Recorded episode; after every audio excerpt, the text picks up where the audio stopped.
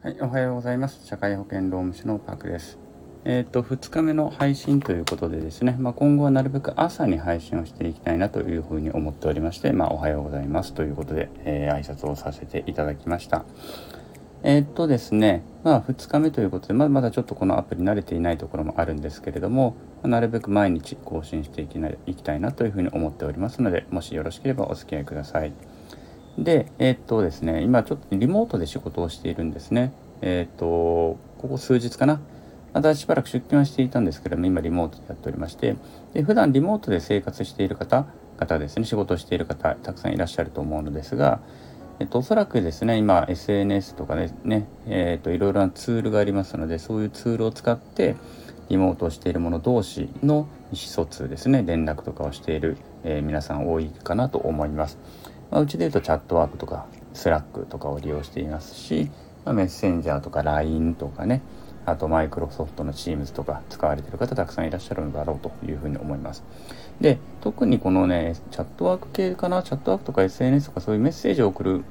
えっ、ー、と、ツールの場合ですね、何々お願いしますとか、どこどこから電話がありましたなんていう報告をしたときに、えっと、一回一回ですね、かしこまりましたとか、分かりましたとか、了解しましたなんて返事を書いてきた方がいらっしゃるんですね。まあ、特に上から下に連絡行くときにそうかな。まあ、下の人からすると気を使ってね、かしこまりましたって元気に返してくれるわけなんですけども、まあ、これね、それメッセージ返ってきてしまうと、返事が返ってきてしまうと、えー、その都度またアプリを開いて、まあ、通知が届いてアプリを開いて確認して、それだけねっていうことで、まあ、やっぱり5秒 ,5 秒とか10秒とかかかってしまうわけなんですね。これ積もり積もると結構めんどくさい時間になってきて、えー、多い、えーと、それなりの時間になってきてしまうと。なのでここはやっぱりですねルール化してあの上から下例えば下の立場の人間でももうただイエスと言いたいだけの返事なのであればリアクションで OK よということをちゃんとルール化してあげるって大事だなというふうに思います。上からしてもめんどくさいし下からしてもかしこまりましたって何文字？かしこまりました最後にびっくりマークつけるから9文字とか打たなきゃいけないわけですよね。こんなめんどくさい時間はもったいないので、あの、ここはですね、ちゃんとそのグループ、チーム、社内でルール化して、あの、ただイエスだけならば、